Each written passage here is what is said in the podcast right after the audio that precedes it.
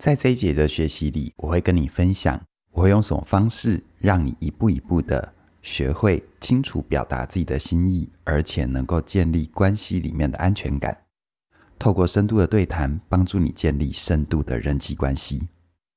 如果你还记得的话，我们在上一节的学习里，我跟你分享，我们在学习怎么表达自己的时候，第一个层次是学习说话的技巧。而第二个层次是要结合我们所处的场景。这一门课除了第一个层次跟第二个层次之外，我会陪你前进到第三个层次，那就是关系是有阶段的。在不同的阶段，我们可以怎么样去呈现？在不同阶段里，我们需要表达的内容跟建立关系安全感的方法都会不一样。而谈到关系发展的阶段，我们常常会有一些迷思。这些迷思会造成我们在面对人际关系的时候非常的辛苦。常见的迷思有三个，我先说第一个。很多人哦会觉得关系的发展是一种不进则退的过程，背后的信念就是任何关系一旦建立了，就一定要一直维持下去。你有没有这样的想法？会不会觉得一旦这个关系断了、生疏了，好像就是自己做错了什么？可是反过来说，你想想，随着你的成长，认识的人越来越多，那不等于你要维持关系的人也就越来越多吗？谁能够受得了这样的负荷呢？其实，在你生命里，人际关系应该是用来丰富你的生活，让你看待这个世界有更多元的视角，而不是让你越来越有负担的。就像是我们在学校，很多时候，好同学毕业之后，会比较没有联络，或者是比较不常联络，这些都是自然的。你从原生家庭离开到别的地方工作、求学、生活，你自然就会跟以前相对比较起来，比较少跟家人联系，这也是自然的。这不代表你们的关系变质了，也不代表谁少做了什么，或者是谁做错了什么，单纯就是走向了下一个阶段。而前一个阶段里的某些连接需要做一些调整，如此而已。第二个迷思，那就是面对人际关系有一种只能更好的强迫心理。什么叫做只能更好的强迫心理？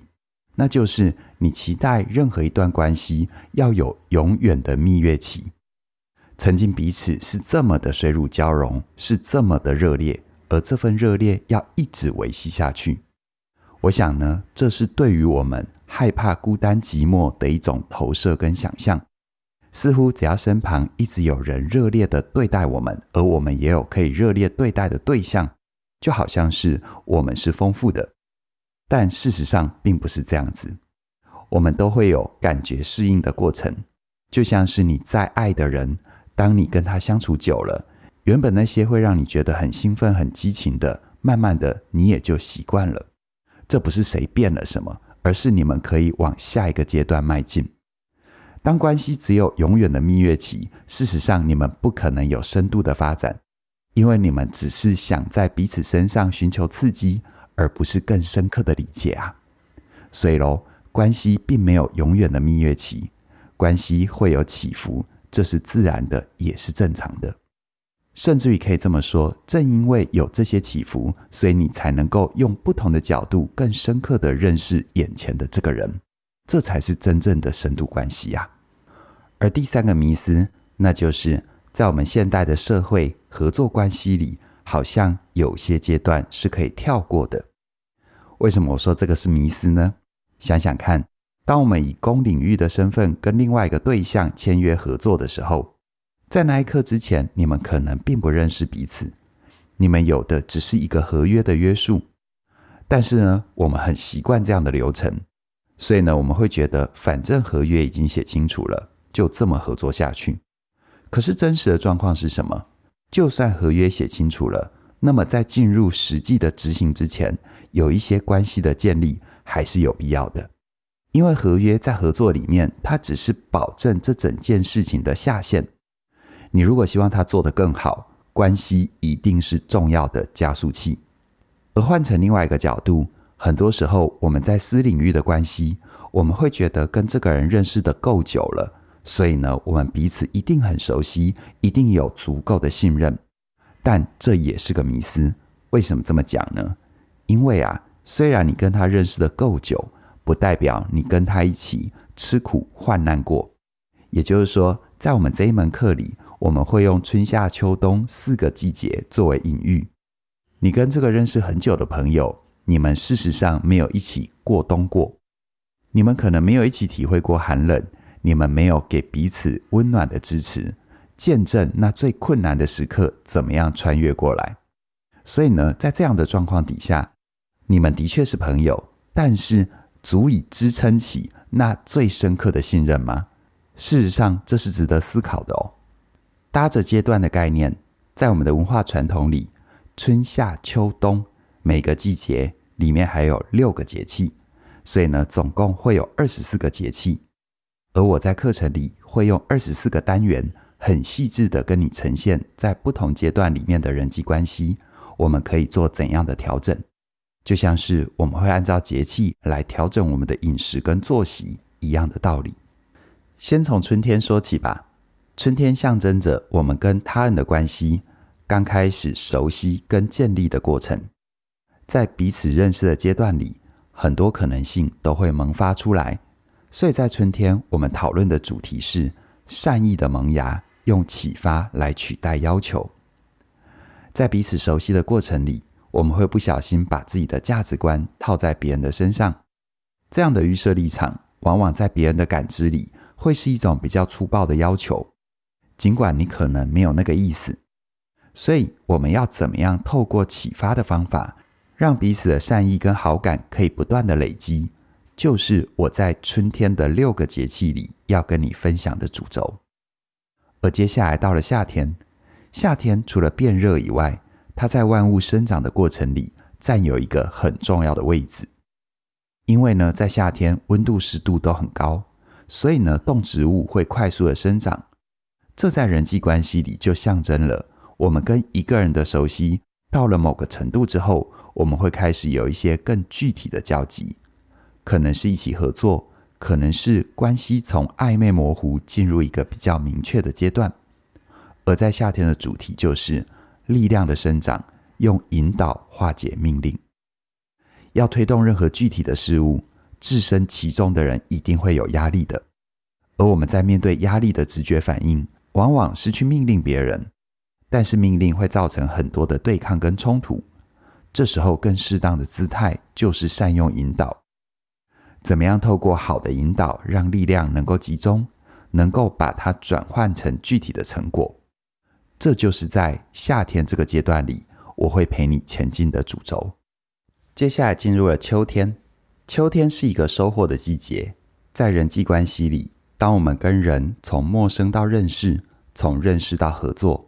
而接下来就是从合作到收获具体的成果，我们会想要跟对方分享收成的喜悦，但不知道为什么，在很多状况底下，明明是要苦尽甘来的，但是却变成了秋后算账。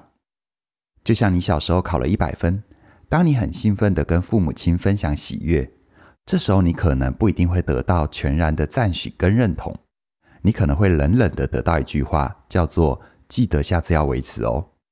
这样的话，是不是让你的喜悦、让你的成果都因为这句话而走位了呢？所以在这门课程里，秋天的主题是美好的收获，用赞许升华轻蔑。而最后说到冬天，冬天是寒冷的，大地会呈现萧瑟的状态。在人际关系里，并不是每一个人你都有机会跟他一起度过冬天。就像你不会跟每一个人都展现出你内心最深的脆弱。想一想，在我们的生命里，当我们脆弱的时候，我们会跟谁做这样的呈现呢？或者是谁会愿意把他自己的脆弱呈现给我们看呢？是不是那些我们最亲近还有最信任的人呢？在理论上，我们都知道要给这样的对象最大的温暖，但事实上，我们常常是很冷漠的对待他们，就像是当你难受的时候，你可能得到家人或伴侣一个很随便的安慰，或者是你也没有好好的去承接你的家人、你的朋友他们那些最脆弱的部分。而我相信你是很愿意去承接的，只是你没有长出必要的能力。所以在这门课程里，冬天的主题会是温暖的陪伴，用支持消融冷漠。就像是前面分享的，真正的温柔跟你原本的刻板印象会很不一样。温柔它可以是柔软的，它更可以是带有力量的。温柔它是一种阴性的特质，但同时温柔也是一种阳性的特质。我相信在这个部分的学习，无论你的原始性格是怎样，你都能够学会支持性的表达，让你的温度能够传递给你在乎的人。进一步来看，为什么我要用春夏秋冬二十四个节气来推进这门课程的学习呢？其实有几个原因哦。第一个原因，这样的隐喻比较适合我们华人的文化。你会发现，多数你在坊间能够找到关于沟通表达的书籍或课程，他们背后的哲学观跟想法，可能都来自于西方的文化底蕴。西方的文化价值跟我们东方是不太一样的，所以你可能也会感觉到很多书或课程里面教的方法，技巧层面听上去都对，可是，在实际运用上总会觉得有一点落差。所以呢，我这样子设计课程，就是为了要回到我们的文化背景，用我们的文化里最能够理解的隐喻还有方法，来融入到我们文化特色里面的人际关系。在最大程度上，让你的学习能够结合你的生活，还有你的文化背景。再来第二个理由就是，它可以跟你日常生活紧密的结合。你会发现，我们每天都在过日子，我们会过一些节，像是冬至、清明、端午、中秋、中元，这些节日跟我们传统的节气都是相关的。我希望你在学习的过程里，在这同时，生活里面的节日。也都会提醒着你，可以让你所学自然的浮现，成为你生命的一部分。就像是中秋节，我们会想到怎么样跟人好好的相聚；而春节呢，我们会想到我们如何好好的安排一段关系的开始。这些日子都会发生，而你的学习也都在提醒着你。而第三个理由，那就是好的隐喻需要的不是创意，而是靠近。很多人会感觉，如果要有好的表达，就一定要能够做出很厉害的隐喻。可是啊，隐喻这件事，它需要的真的不是创意。你可以想想看，你很有创意的举一个很棒的例子，而这个例子却没有人听得懂，因为听的人他没有相关的经验、知识、背景跟文化。请问，这时候你的隐喻再好有用吗？所以呢，要能够做出好的隐喻。它有一个很重要的前提，就是你要专注在你的对象身上。而如果这门课程在最大程度上是要给最多人听，而这群人也包含你呀，你的生活、你的文化背景到底有哪些元素？如果能够运用这些你本来就知道的元素来陪伴你前进，这是不是对待人最好的温柔呢？所以接下来我就要说，为什么这样子设计课程的第四个理由。那就是一颗愿意靠近的心，就是最好的温柔。这些年，我常在想，温柔这件事情，它能够用教的吗？而隐喻这个能力，它能够系统化的传递吗？当我越深入的去体会什么是温柔和隐喻的时候，我就发现哦，教这个词汇是不精准的。其实，我们要学会温柔跟隐喻，它需要的是有人不断的示范给你看。他需要的是你有很多好好被靠近的经验。我知道我的时间跟精力都很有限，我没有办法同时之间去陪伴这么多人，所以我用课程，我用每天更新的节目来陪伴你，跟你做示范。我相信这门课程会是你学会怎样好好温柔靠近别人的一个起始点，而我更相信你的生命会因此持续的前进。只要方向是正确的。你一定能够跟一坛好酒一样，越陈越香。祝福你在这门课程里面的收获，我很期待能够知道你在学习之后的前进。在下一节的学习，我们就要进入关系里面的春天，善意的萌芽，用启发取代要求。